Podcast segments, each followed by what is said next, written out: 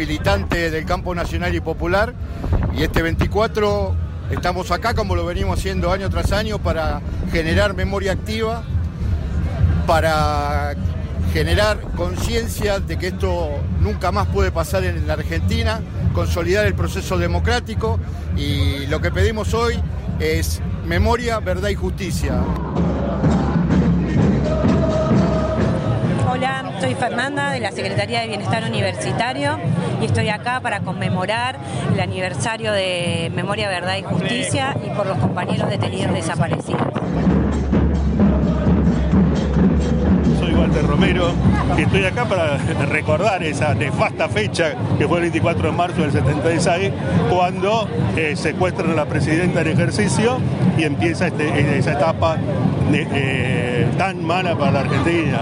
Tiraron las chimeneas, los, desaparecidos, en fin, eh, desastre. pero gracias a Dios el movimiento nacional siempre estuvo presente, siempre pudo salir adelante y así fue como en el 83 recuperamos la democracia. María, soy fotógrafa, estoy acá disfrutando de mi trabajo en el día de hoy y además estoy para enseñarle a mi hijo que sin memoria, verdad, justicia y lucha no hay futuro. Y él hoy es nuestro futuro.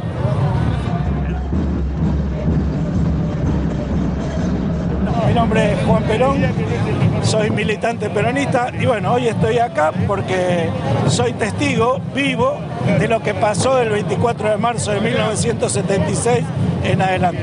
Compañeros que se perdieron, los que se llevaron, los que mataron y los que nunca más vi.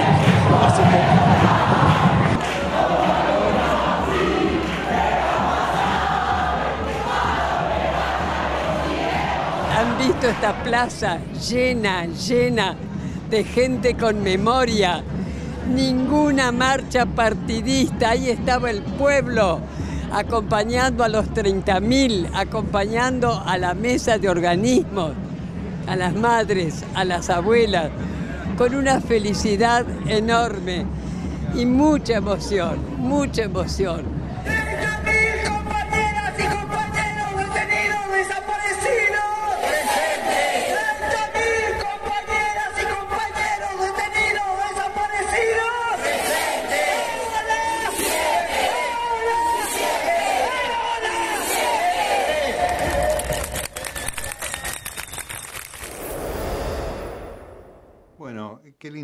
Argentino, ¿no? Y estar en el campo nacional y popular alineados para reencontrarnos como sucedió ayer en la Plaza de Mayo y en todas las plazas del país, eh, en el abrazo, el reencuentro con el abrazo, el reencuentro con la memoria, la verdad y la justicia y este, la esperanza esa que uno tiene desde hace tantos años del regreso de los pueblos a ubicarse en la necesidad de resolver sus problemas desde la política y no desde la violencia y mucho menos desde el terrorismo de Estado. Así que la verdad que mm, escuchar estas voces, escuchar a Tati ahí en el cierre, la lectura del documento, el no al liberalismo, obviamente cosa que eriza la piel del alambique del odio de todos estos personajes que siguen siendo negacionistas, colaboracionistas, socios y cómplices de la dictadura en una historia de la Argentina que mm, este, es apenas un pestañeo, ¿no? En doscientos y pico de años,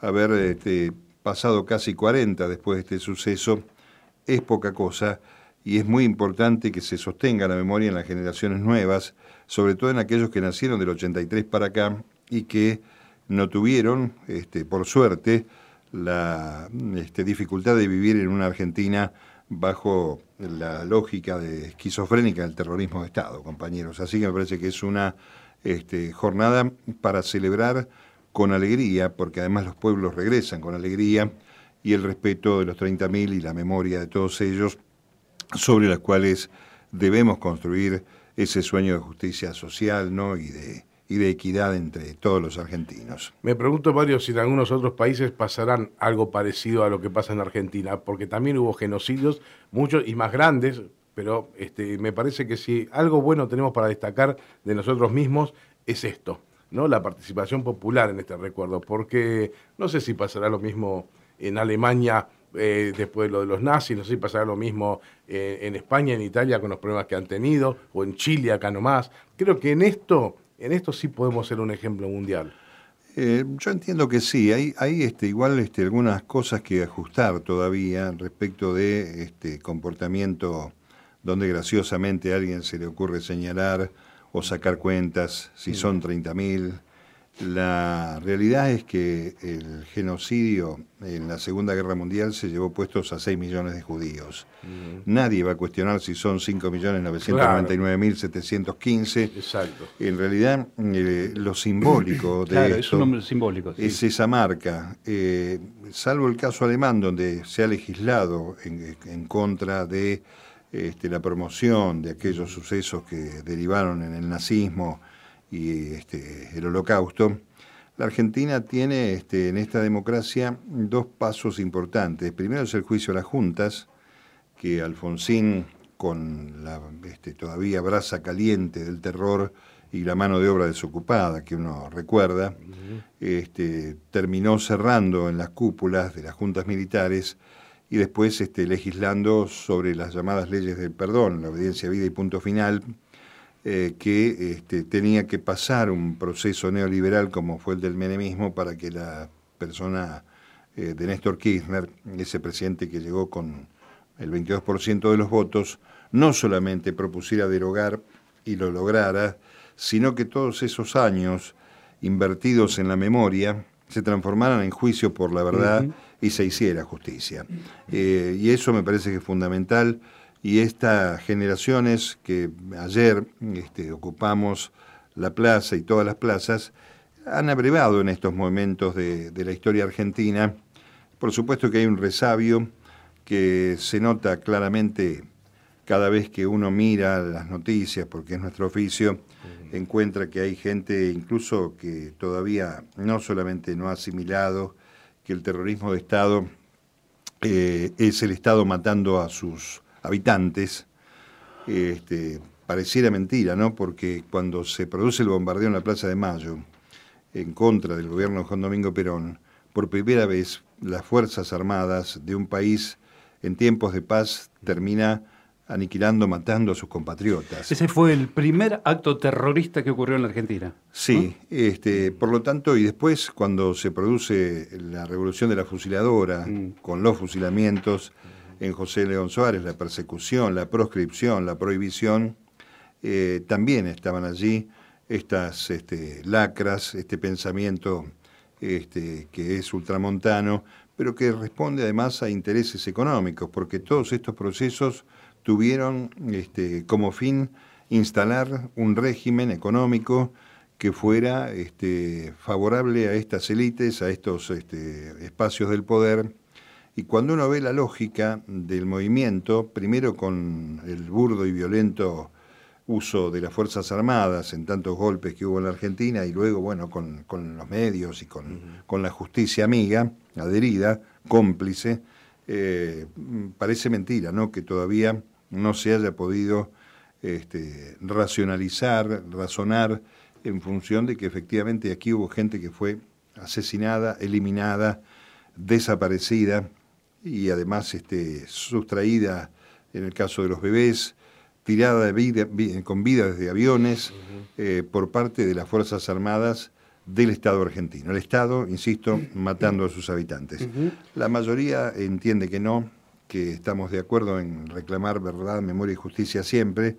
Y es bueno también saber que están los hijos este, y los nietos eh, militando por el trabajo enorme y la dignidad de las abuelas y las madres, que son, me parece, este, una de las bases fundamentales en las que se asienta nuestra joven democracia de menos de 40 años todavía. ¿no? Eh, ¿Me dejas agregar algo? Hoy se cumplen 45 años cuando fue secuestrado eh, eh, Rodolfo Jorge Walsh en la salida del subte en la avenida Entre Ríos y San Juan. 45 años, un día después de aquella carta emblemática que Walsh le mandaba a la Junta Militar, ¿no? Hoy se cumplen 45 años de eso. Sí, se llama Rodolfo Walsh Entre Ríos, la línea E de subterráneos. Hay que decir que ayer este grupo republicano, jóvenes republicanos, así se llama, una este, un grupo que este, integra el PRO, vandalizó la estación eh, de la línea E de subterráneos con este, eh, carteles señalando que Rodolfo Walsh era un asesino. La teoría que manejan periodistas del espacio este, dominante como Seferino Reato, ¿no? la mirada de la exégesis de la dictadura, la de Videla y demás, estos jóvenes republicanos eh, colgaron y pegaron carteles, atención, hay un asesino en la estación, y este, otros carteles decían Rodolfo Walsh asesinó a 23 personas, en esta estación hay un asesino, em, em, para mostrar que también allí hay que trabajar mucho en función de este tema.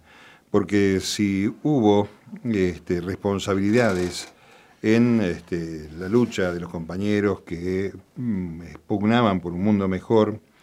Eh, había también tribunales para enjuiciarlos y no este, pagarles con la muerte o la tortura o este, la desaparición. Así que mm, creo que todavía hay, mucho para trabajar allí. Hay docentes, hay que hacer un gran trabajo. Estamos en una radio universitaria, hay que hacer un gran trabajo en las carreras de periodismo, en las carreras de comunicación, para que podamos transmitir nosotros este, esta idea, esta imagen, porque cuando uno mira los medios hegemónicos, más o menos están todos alineados en el odio, en la recurrencia que tiene que ver con el antiperonismo, con la cuestión antipopular, a la que hay que sumar lamentablemente algunas este, miradas desde la izquierda respecto de este, cómo hacer eh, en un escenario del capitalismo mundial un, un registro popular y nacional este, sosteniendo la soberanía, la independencia económica, en fin, este tipo de cosas. Eh, hay mucho que trabajar todavía, pero no, no quiero este, caer en, un, en una cuestión más trágica, me parece que fue una jornada eh, muy buena también para reflexionar. Allí este, las charlas de los compañeros, los militantes, obviamente quedó en claro que rechazamos un nuevo proyecto neoliberal, lo dice el documento de los organismos de derechos humanos, lo sostenemos todos nosotros, porque sabemos cada vez que vino un momento de esta naturaleza, con milicos o sin milicos, siempre la pagó muy cara este, el pueblo, los sectores más vulnerables.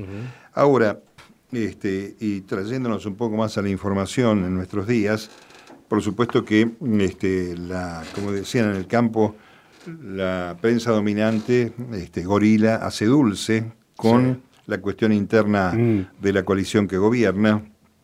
Primero hay que aclarar que la Cámpora siempre marchó desde la ex ESMA hacia la Plaza de Mayo los 24. Desde que existe la eh, Cámpora... Vos lo señalabas el miércoles, ¿no? que no hay novedad en esto. Siempre ha sido así, siempre fue así.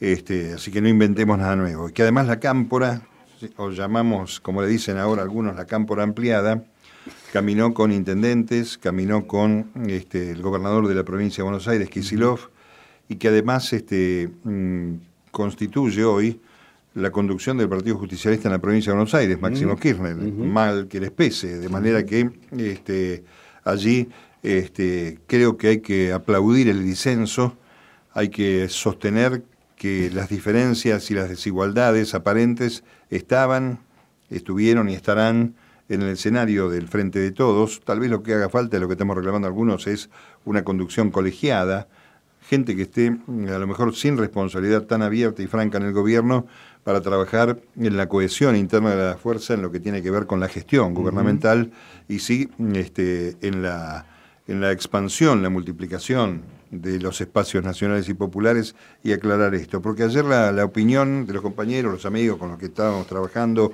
o intercambiando, pasaba de este, la resignación del regreso neoliberal del año 2023 y la espera hacia 2027 y este, cosa que uno tiene que andar rechazando por optimista, no, porque pueda suceder, y la necesidad de que el presidente y la vicepresidenta dialoguen y de allí en adelante se construya cómo sigue la gestión del gobierno, porque no por las que las dificultades que hay puertas adentro, que las hay, sino porque cada cosa, por chica que sea, es este, multiplicada por estos medios, por estas versiones, por estos personajes siniestros, a los que les viene muy bien que haya una pequeña fisura, un roce, una cosa así, para ocultar todo lo malo que hicieron, todo el daño que causaron. ¿no? Así que ese me parece que es un, dato este, fundamental. Y que además hay que pensar que divididos, el campo popular no va a tener chance para el año 2023. Exacto. Eh, aún este, señalando yo también en ese marco de cierto optimismo en este comentario, que la peor versión de un gobierno popular siempre va a ser mucho más feliz que este, la mejor versión de un modelo neoliberal, que felizmente tiene a Macri dando vueltas, contando ya francamente, no con la mentira del año 2015, lo que son, lo que significan, lo que propugnan. Y lo que quieren hacer, claro. Y, este, y es curioso ver cómo saltan eh, cuando alguien les toca este, la fibra, como hizo ayer el presidente del PJ bonaerense, cuando este, señaló que era una ciudad compleja, la de la ciudad de Buenos Aires, en la forma en que vota, que respetaba, pero que era bueno que se transitara por las calles de Buenos Aires para que mm, el votante porteño, no en su totalidad, obviamente, porque están divididas las miradas, este, se diera cuenta de dónde estaba la cuestión popular. Saltó a la reta, obviamente, este, 15 años de gobiernos de derecha en la ciudad de Buenos Aires y mm, este, eh, para señalar o rechazar eso, pero cuando uno mira las listas y los representantes de este, el poder este, o del oficialismo, allí aparece un grupo de este, negacionistas notables, de gente que, este, entre otras cosas, eh, fue ministro de Economía, como López Murphy, pero además fue ministro de Defensa, López Murphy. Pocos recuerdan esto. Y eh, estuvo este, en la represión que el gobierno de, la Rúa le hizo a las madres en uno de los 24, en una de las marchas, con este, la policía, y ni que hablar de las jornadas sangrientas del 20 y 21 de diciembre de 2001. Eh, en las listas de Juntos por el Cambio está esta mujer que se llama Sabrina Ahmechet, que niega la soberanía argentina de Malvinas, que escribió Twitter como diciendo mm, que si tuviera un auto atropellaba a todos los estudiantes que manifestaban del Carlos Pellegrini, que forman parte del negacionismo, y fuera, pero más hacia la derecha, con Milei, incluido Milei, está esta mujer que se llama Victoria Villarruel, mm. que reclama memoria completa y niega la existencia del terrorismo de Estado. En ese marco también están los diputados, los legisladores porteños, que en el día de ayer, junto a los de López Murphy y Milei, eh, son cinco o seis, no muchos, eh, querían rechazar el documento en defensa de los derechos humanos que hizo el resto de la legislatura. Acá vale la pena señalar, también los de Juntos por el Cambio apoyaron esta iniciativa con el Frente de Todos y algún otro partido. Pero Marra, todos esos muchachos este, libertarios, eh, por supuesto, se alinean con estos sectores porque son este, representación de esos sectores. Son la transferencia ideológica a otras generaciones de esos sectores.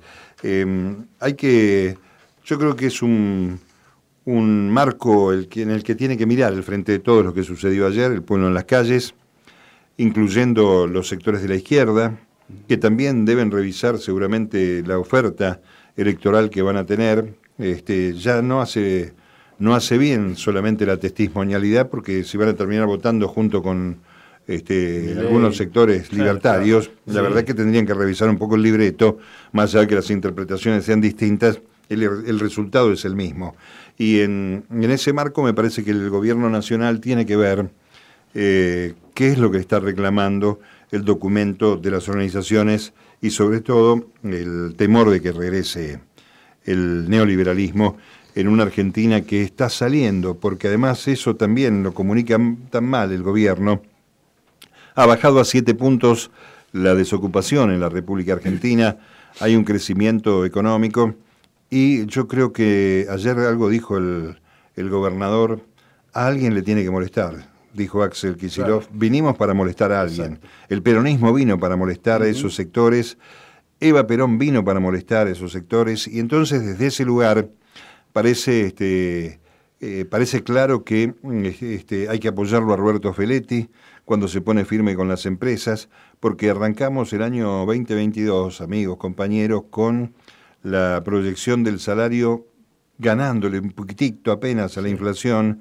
y estos tipos en lo que fue el arranque del mes de marzo más la guerra, más la mar en coche, dieron vuelta a esa ecuación y hoy hay que revisar otra vez cómo estamos. Vamos a ver si se comprometen efectivamente a bajar los precios y también los comercios de proximidad, donde va a venir un, abrir una canasta de 60 productos clave, este, no remarquen por temor, por la guerra, por la excusa que fueren, y que tengan la garantía de que el proveedor que les lleva el producto se lo va a mantener en el precio acordado. ¿no? Está subsidiando el gobierno la bolsa de harina, eh, eh, tiene que producirse una baja del 20% en los productos panificados. Quiero decir, el 24 de marzo tiene que ver con todas estas cosas que nos afectan. Porque si no hay este no hay una sostenibilidad de un gobierno que tenga un sentido de la equidad o justicia social, todo esto por lo cual estamos peleando no tiene sentido. Se va a desmoronar en tanto y en cuanto no se acompañe un modelo este, productivo, este, de generación de empleo, industrialista, productivista y no este, importador, financiero. Bueno, no tengo que contar mucho. porque lo tenemos tan fresco todo, ¿no? En el medio de todo esto, Mario, ahora estamos esperando, no sé si habrá alguna novedad ya, eh, la aprobación del Fondo Monetario Internacional del, del acuerdo, ¿no? Sí, yo creo que va a salir este, con fritas, como se dice en la calle habitualmente esto. Es para el Fondo Monetario también, también este, sacarse un peso de encima, aunque los pesos los pongamos nosotros, pero porque realmente ha sido vergonzoso lo que ha hecho el Fondo Monetario con la Argentina. Y ahí está este, también la necesidad de interpretar por qué este, buena parte del frente de todos eh, se oponen a la caracterización de este acuerdo, que lo primero que hace es blanquear, legitimar el préstamo que recibe Mauricio Macri. ¿no? este, Por cierto, también recordemos que este préstamo, en la proyección original que hizo la mujer de la que nos enamoramos todos, Cristina Lagarde, había que devolverle 20 lucas este año y 20 lucas millones ¿no? de dólares el año que viene. Una cosa imposible, si entregamos este, todo lo que tenemos para pagar. De manera que este, ojalá se pueda eh, referenciar en este 24 la caracterización de este, lo que está marcándole el pueblo. Buena parte del pueblo, yo diría un 90% de los que marcharon en todo el país ayer, son votantes del Frente de Todos, son del campo nacional y popular. Hay sectores obviamente de la izquierda, más progresistas, más, menos peronistas, más peronistas, menos progresistas. En Córdoba 100.000 personas en la capital, otro tanto en Mendoza, otro tanto en Santa Fe, saliendo un poco del ombligo porteño, este, y un escenario que me parece que es fundamental eh, para que observe allí cuál es la base electoral que tiene el Frente de Todos y reflexionar en función de la construcción por la cual este, se comprometió y lo logró este, sacar del poder al neoliberalismo en la figura de Mauricio Macri, que ayer obviamente como hacen siempre estos este, sectores, no dijo nada.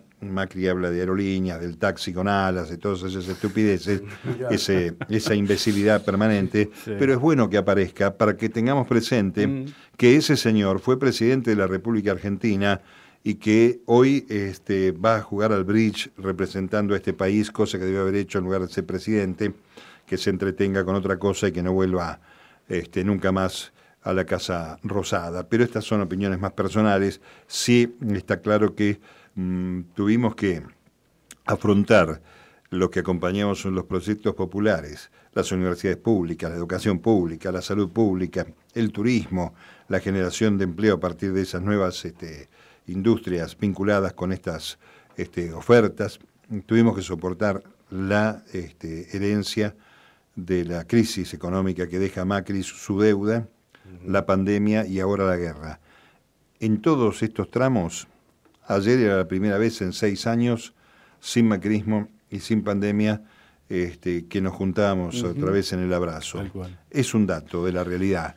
Hay que tenerlo en cuenta. Y me parece que las autoridades son las que tienen que tomar nota de esto, las autoridades nacionales, para ver de qué manera confluye el acuerdo eh, para seguir proyectando una Argentina distinta.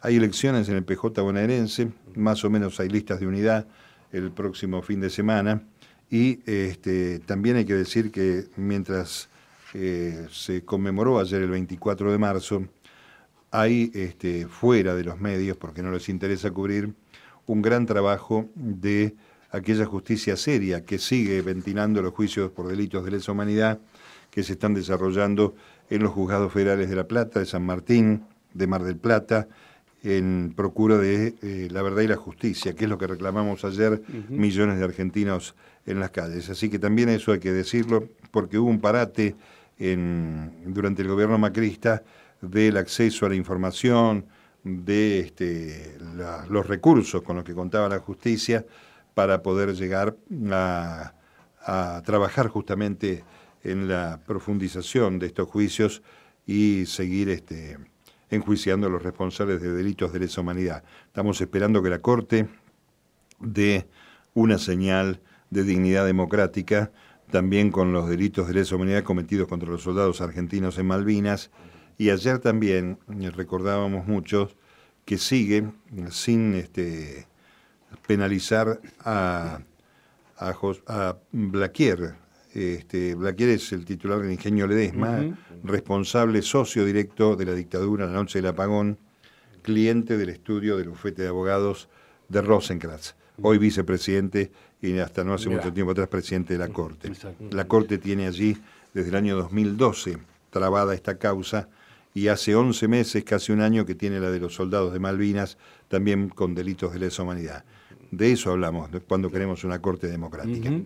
Así que bueno, tenemos esta reflexión en este viernes 25. Eh, hablábamos hace días nada más de, eh, si bien siempre aclaramos que estamos en contra de la guerra y que no, no, nos interesa para nada que continúe este conflicto bélico entre Rusia y Ucrania, hablábamos de eh, China comprándole el gas a Rusia en rublos. Bueno, vos fijate la última movida de, de Putin. Le pide a todos los países europeos que usan su gas que le pague en rublos ahora como ellos no pueden comprar dólares para hacer frente a los vencimientos que tienen, entonces van a ingresar euros a Rusia. Es, brillante. Yo digo, o sea, más allá, uno puede estar de acuerdo, más allá de la opinión de cada uno la estrategia de Putin en este caso, de que todos los países de Europa empiecen a pagar en rublos el gas, es buenísima, porque van a tener que salir a conseguir rublos y para eso entonces ellos se van a hacer de euros. La verdad que no, no deja de sorprenderme, Putin. Yo creo que este, el fenómeno de la OTAN, este, la Unión Europea, más los Estados Unidos, ha pensado,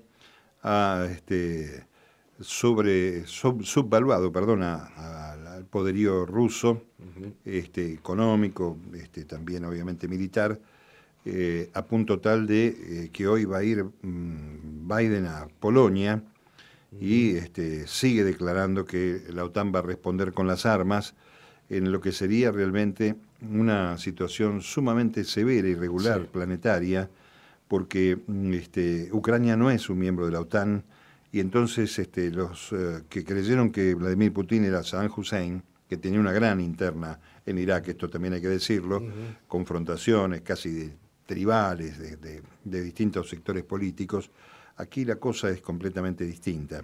Y encima está este, en la desesperación del nuevo orden mundial, los Estados Unidos con alguna ceguera en función de lo que tiene que hacer con relación a este conflicto, que en realidad sería ideal que parara un poco esa voracidad del complejo militar e industrial con el Pentágono en el medio y buscar un poco de paz en la región, donde parece que ahora, como son de Ucrania, son muertos de otra categoría, de primera clase. No pasó lo mismo en Yemen, en Libia, en Siria, en todos esos lugares donde la guerra quedó oculta bajo la alfombra por los intereses que representaba. ¿no?